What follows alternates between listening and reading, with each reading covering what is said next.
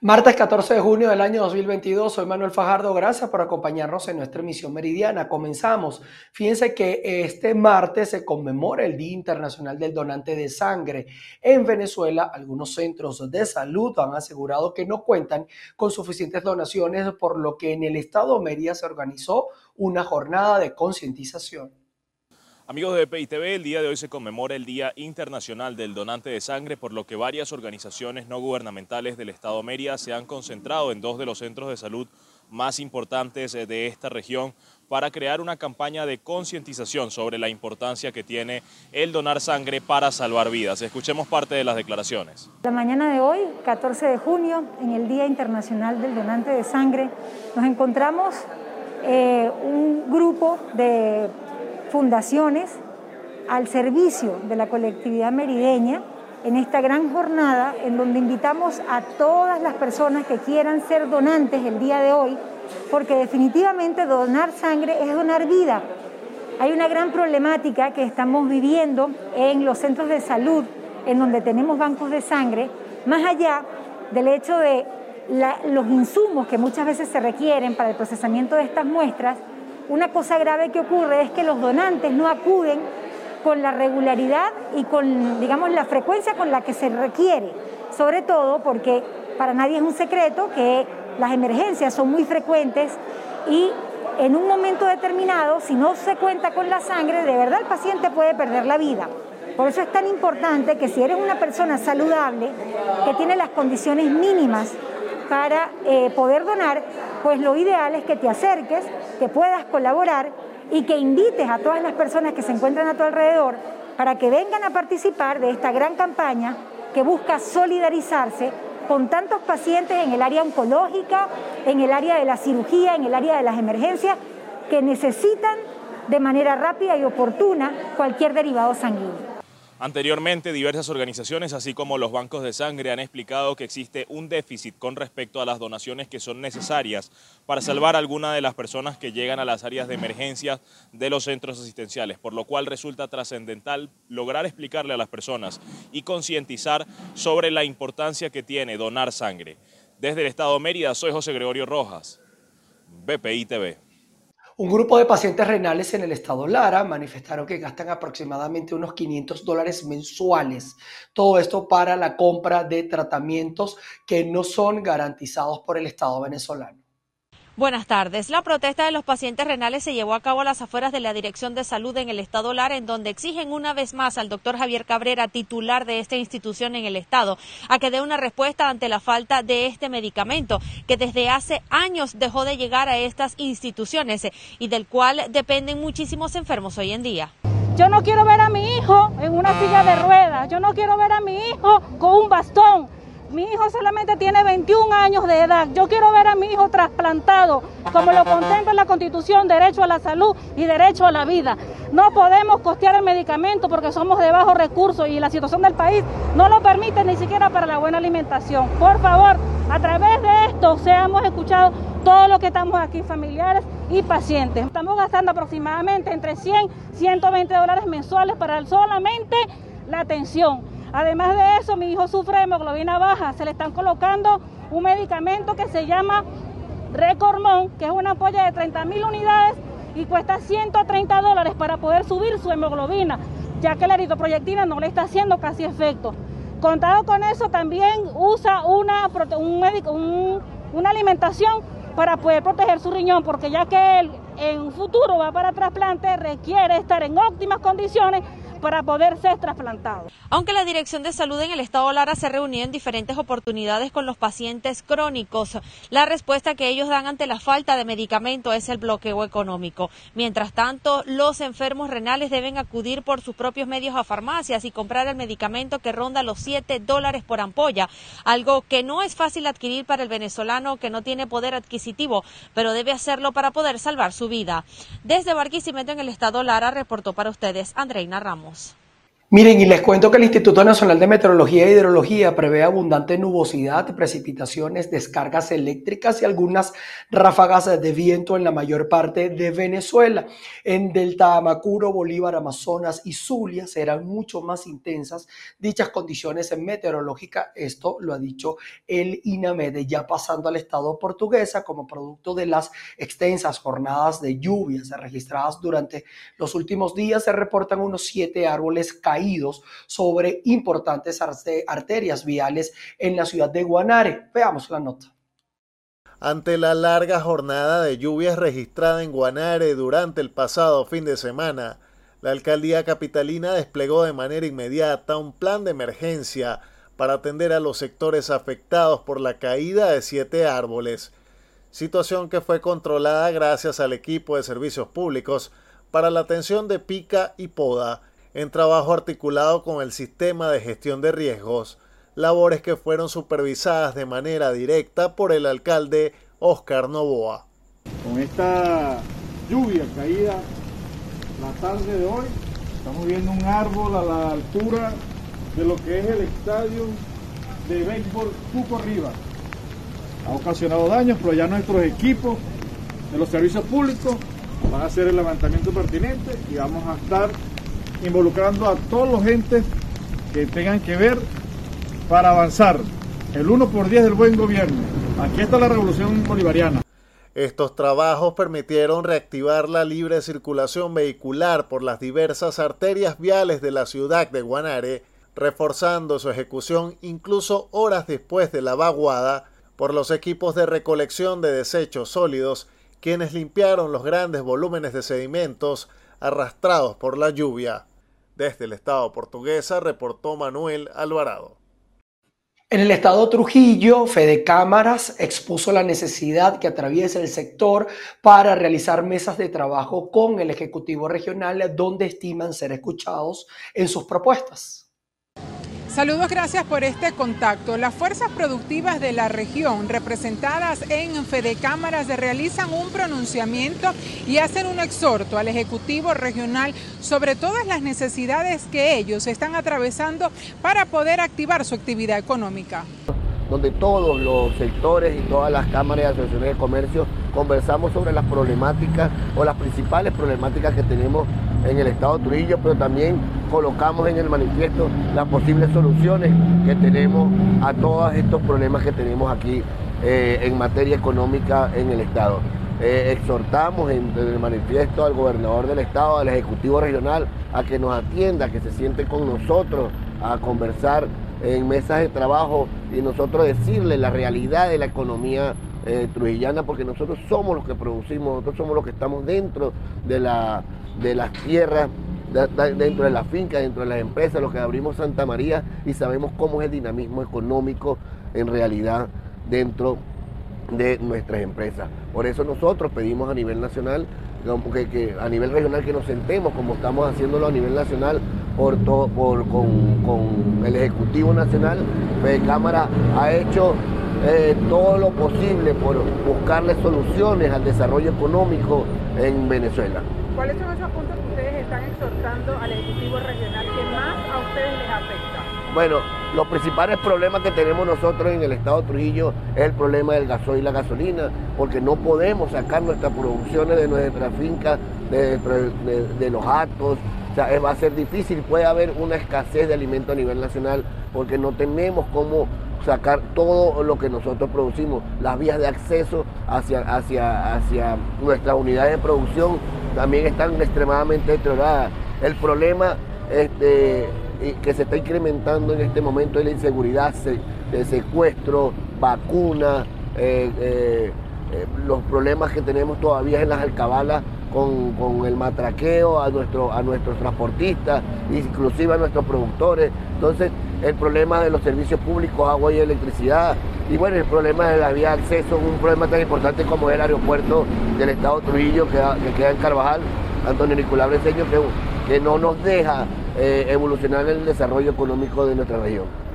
En la información destacaron la importancia de un consenso entre el sector público y privado para buscar así soluciones en la actividad productiva de la región. Es la información que tenemos en el estado Trujillo, les reportó Mayra Linares. El gremio de odontólogos solicitará al Contralor Sanitario del Estado Carabobo participar de manera presencial en las visitas que viene realizando el personal de dicha dependencia a los consultorios odontológicos. Sí, gracias por el contacto que lo establecemos a esta hora desde el Estado Carabobo, región central de Venezuela. A mi lado, la presidenta del Colegio de Odontólogos. Hoy nos estará conversando sobre las visitas que inició Contraloría Sanitaria en la región. Sí, en estos momentos Contraloría Sanitaria comenzó, inició las visitas a nivel del Estado Carabobo. Eh, hay una serie de requisitos que nos cuesta mucho eh, acumular de un día para otro y cancelarlos, porque eh, supuestamente ahorita están las multas oscilan entre mil a diez mil dólares.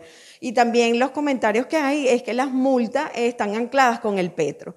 No nos negamos en ningún momento a cancelarla. Lo que queremos y solicitamos es que nos den chance para acumular y cancelarlas, porque no es fácil de un día para otro acumular estas denuncias.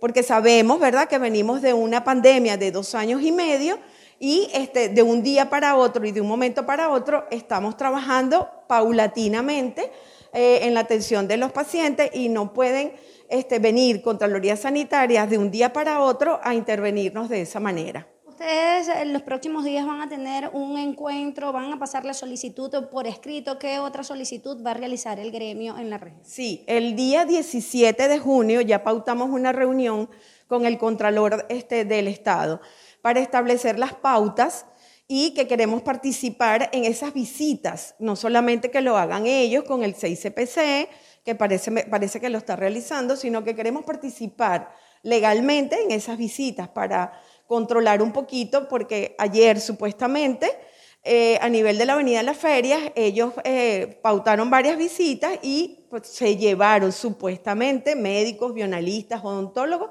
se los llevaron detenidos.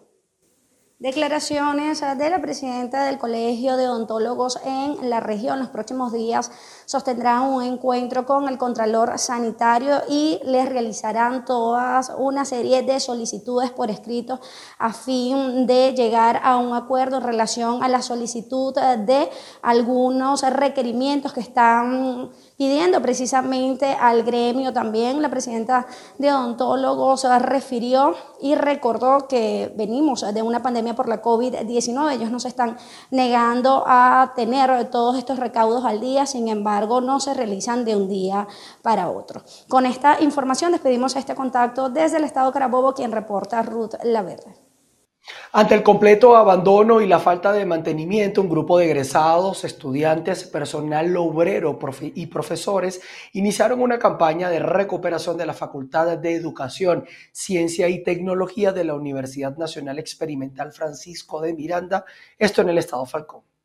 Buenas tardes, gracias por el contacto. Esta campaña de recuperación de los espacios del núcleo académico Los Perosos de la Universidad Nacional Experimental Francisco de Miranda, principal casa de estudios universitarios del Estado Falcón, también busca activar el sentido de pertenencia hacia el alma mater. El día de hoy estamos arrancando con una jornada de limpieza en el marco de la recuperación de nuestra casa de estudio de nuestro complejo académico Los Perosos, que se encuentra en pésimas condiciones debido al abandono por parte de las autoridades desde que inició la pandemia hasta la actualidad. Nosotros consideramos de que esta situación es el caso de negligencia más grande del Estado Falcón, porque Vemos las condiciones en las que se encuentra, son inimaginables. Nosotros dejamos una universidad antes de la pandemia funcional, con aire acondicionado, con bomba de agua y hoy no tenemos ninguno de los servicios básicos para que aquí se vean clases. Pero sin embargo, un grupo de obreros, estudiantes, profesores, egresados, estamos poniendo nuestro granito de arena en el rescate de la universidad y creemos que aunque la mayor responsabilidad es de las autoridades, porque son los responsables de mantener nuestra casa de estudio, nosotros también nos sentimos responsables, como egresados, como falconianos y también como miembros de ese movimiento de CEU que tantas luchas libró en esta casa de estudio para tener condiciones dignas. El llamado es a toda la colectividad falconiana a que se sume a esta jornada. De igual manera informaron que están trabajando en una serie de propuestas que serán elevadas a las autoridades universitarias con el fin de recuperar completamente todos los espacios de esta casa de estudios. Es parte del reporte que tenemos desde el Estado Falcón. Soy Martí Barbera, BPI TV. Más de 27 mil trabajadores de la administración pública del Estado Sucre se ven afectados. Todo esto por la falta de condiciones laborales y salariales. Un grupo de empleados mantiene una protesta en la dirección del personal de la gobernación para exigir respuestas. Un saludo amigos de BPI TV, establecemos el contacto desde el estado Sucre y es que un grupo de trabajadores dependientes del Ejecutivo Regional se apersonaron a la sede de dirección de personal para elevar su voz de protesta ante una serie de peticiones que hasta ahora no se han cumplido. Escuchemos a Ramón Gómez, secretario general del Sindicato de Trabajadores. Buenos días. Efectivamente, el día 18 nosotros sostuvimos una reunión con el ciudadano gobernador del estado Sucre, Gilberto Pinto, con la directora general de personal y con algunos miembros de su tren directivo, donde se le entregó un documento donde contienen 15 peticiones específicamente, se acordó la instalación de las mesas de diálogo y a la fecha de hoy todavía no hay respuesta a las peticiones. Entre ellas están el recálculo de las prestaciones sociales de los jubilados del año 2018, entre ellas están eh, también eh, atender el tema de la problemática laboral, salarial de los trabajadores, la suspensión de salarios, que a la fecha todavía quedan más de 270 trabajadores con el salario suspendido, y también está el tema de la discusión de las convenciones colectivas que tienen 15 años vencidos y mantener ese diálogo comunicante, vinculante entre el gobierno y los sindicatos que ha sido interrumpido lamentablemente en los últimos tiempos. Eh, además de esta serie de problemáticas, ¿cuál ha sido la respuesta del gobierno regional o en este caso de la responsable de la dirección de personas? Era, el día martes nosotros estuvimos aquí porque se venció el laxo que establece la ley orgánica de procedimientos administrativos para una respuesta por parte del Ejecutivo. Introdujimos un segundo documento, ella dijo que esperáramos y en la fecha de hoy todavía no ha dado respuesta. La excusa de hoy que se comunicó conmigo bien temprano y me dijo que ella no iba a poder estar porque ella iba a estar en la presentación de la memoria y cuenta del ciudadano gobernador. Nosotros entendemos eso, pero también tiene que entender que aquí hay una masa laboral, 27.536 trabajadores afectados por decisiones unilaterales del gobierno que conculcan derechos, beneficios y garantía y queremos respuesta porque las merecemos. Amigos, este es el aporte informativo que tenemos a esta hora desde el estado Sucre. Reporto para ustedes, Andrea Fabiani. Seguimos con ustedes. La Corte Suprema de Justicia estadounidense falló en contra de ciertos migrantes que buscan ser liberados tras largos periodos de detención mientras luchan contra sus órdenes de deportación. El máximo tribunal también determinó que los inmigrantes no pueden presentar casos conjuntos ante las cortes, un fallo que la magistrada Sonia Sotomayor afirmó que dejará a muchos no ciudadanos vulnerables sin la capacidad de, proteger sus derechos. En los últimos años, la Corte Suprema ha adoptado una visión cada vez más limitada sobre el acceso de los inmigrantes al sistema judicial federal, de acuerdo con las medidas para manejar la inmigración promulgada en las décadas de los años 1990 y 2000. Así las cosas en Estados Unidos. Y un total de 381 manifestantes participaron en las que participaron en las históricas protestas del 11 y 12 de julio del año 2021 fueron condenados en Cuba por varios delitos, así lo informó la Fiscalía General de ese país. Penas de prisión para cientos de manifestantes opositores en Cuba. Un total de 381 personas que participaron en las históricas protestas del 11 y 12 de julio de 2021 fueron condenadas el lunes por varios delitos, como sedición, sabotaje, robo con fuerza y violencia, atentado, desacato y desórdenes públicos. Las sentencias son definitivas, pues estas 381 personas apelaron ante el Tribunal Supremo las condenas que les fueron impuestas tras juicios sumarios. A casi 300 de los acusados se les impusieron sanciones de privación de libertad, 36 de ellos con condenas de cárcel de hasta 25 años por el delito de sedición, mientras que a más de 80 de los condenados, incluidos jóvenes de 16 y 18 años, les fue conmutada la pena corporal y podrán saldar sus condenas con trabajo correccional, con y sin internamiento, en Cuba la mayoría de edad se adquiere con 18 años, pero la responsabilidad penal y el servicio militar se aplica desde los 16 años. Las protestas que estallaron el 11 de julio del año pasado dejaron un muerto, decenas de heridos y más de 1.300 detenidos, cientos de los cuales siguen en prisión según activistas. Las autoridades de la isla sostienen que las manifestaciones fueron orquestadas desde Estados Unidos. Nos vamos a Ecuador porque hay una movilización importante que ha generado bloqueos viales, mientras que el gobierno trata de restituir la, el, el acceso de alguna manera a los servicios de transporte y vialidad en ese país. Algunos cortes de carretera sin desmanes graves y con la advertencia del gobierno de que no permitirá la paralización de servicios públicos y esenciales es el saldo de las primeras horas de la movilización nacional indefinida convocada en Ecuador por la Confederación de Nacionalidades Indígenas CONAIE. Hasta el mediodía se habían registrado unos 30 bloqueos de carreteras, aunque solo una permanecía cortada para entonces, según precisó el ministro del Interior Patricio Carrillo, desde el puesto de mando unificado instaurado por el gobierno en Quito para evaluar permanentemente la situación en el país. Eh, lo que se ha determinado es que eh, hemos encontrado 44 eventos a nivel nacional. Eh, en pocos de ellos se han cometido actos vandálicos, no de protesta, actos vandálicos que han sido ya superados, entre ellos los principales cierres de vías. Según un balance ofrecido en un comunicado de la Secretaría de Comunicación de la Presidencia, el 90% de las vías de Ecuador se encontraban despejadas para el flujo de vehículos y de personas. En un mensaje a la nación emitido cerca de la medianoche del domingo, el presidente Guillermo Lazo aseguró que detrás de estas protestas hay grupos políticos que buscan desestabilizar el país. Ahora que empezamos a reactivarnos y movernos con libertad, no podemos permitir que grupos políticos que buscan desestabilizar y pescar a río revuelto paralicen nuevamente al país. Parar es lo peor que podemos hacer cuando estamos empezando a reactivarnos, a trabajar para salir de la crisis. Todos nos hacemos daño con una protesta violenta. Entre los principales reclamos de la CONAIE está el alza del coste de vida, especialmente de los precios de los combustibles, justo en una semana donde el precio referencia de la gasolina super de 92 octanos está en los 4,80 dólares. También reclaman rebajas en los precios del diésel y de la gasolina extra de 85 octanos, congelados en 1,90 y 2,55 dólares por galón respectivamente.